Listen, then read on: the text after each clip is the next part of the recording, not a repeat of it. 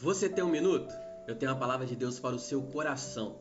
Nessa semana falaremos sobre Deixe Jesus entrar na sua casa, para você experimentar coisas extraordinárias. Certa vez Jesus entrou na casa de Pedro. Em Lucas, no capítulo 4, a partir do versículo de número 38.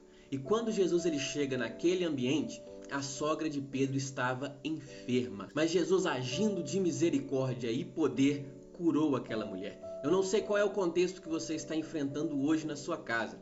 Talvez é de luto, é de enfermidade, é de doenças, mas se Jesus Cristo entrar na sua casa hoje, ele vai gerar cura e vai te libertar de todas as enfermidades. Deixe Jesus entrar na sua casa hoje e experimente o melhor de Deus para você, em nome de Jesus.